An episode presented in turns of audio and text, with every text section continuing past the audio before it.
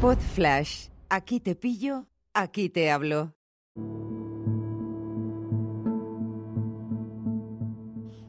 Hola a todos, ¿qué tal? ¿Cómo estáis? Hoy es 2 de junio de 2022.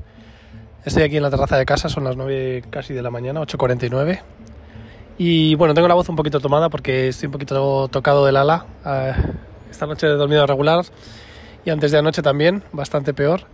Em, y ayer me acordé de una cosa, ayer me acordé de una cosa porque fue un día en el que no tuve demasiada energía y mm, me acordé de mi amigo David Blay Tapia, que es experto en teletrabajo, que en su día me recomendó una película que se titula Moneyball. Y una cosa que me dijo y que me acordé ayer, porque ayer no era un día yo para, para pensar en muchas cosas eh, sesudas, me dijo que esa película, le dije yo, bueno, la veré cuando pueda.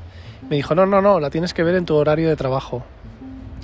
Ese concepto de ver un contenido como una película, una serie, un documental o, o quizá un curso de formación nos encaja más, ¿no? Pero ver un contenido como una película o una serie o un documental em, dentro de nuestro horario laboral pues para esos días en los que no has dormido bien y en los que estás un poco cansado y no tienes excesivos compromisos con clientes, pues eh, es una buena oportunidad.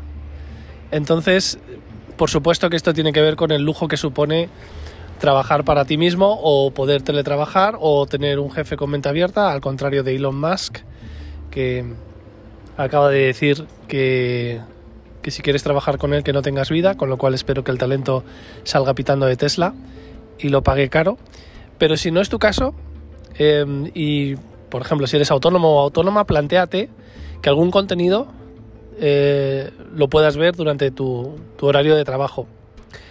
Es una, es una percepción muy novedosa porque realmente si tú por la mañana ves una, por ejemplo, una película que tiene que ver con tu trabajo o una serie que tiene que ver con tu trabajo, o por lo menos en mi caso, estoy mucho más despierto y mucho más receptivo a esas horas de la mañana, madre mía, qué voz tengo, em, que luego si lo viese por la tarde o por la noche como normalmente solemos hacer.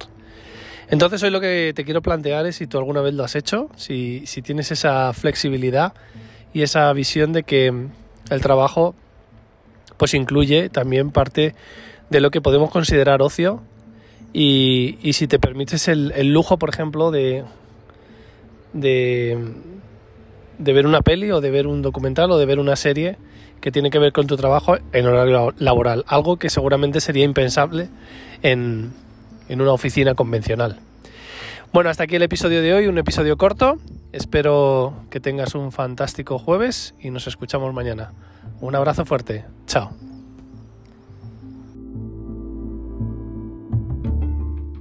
Una producción ático de podcast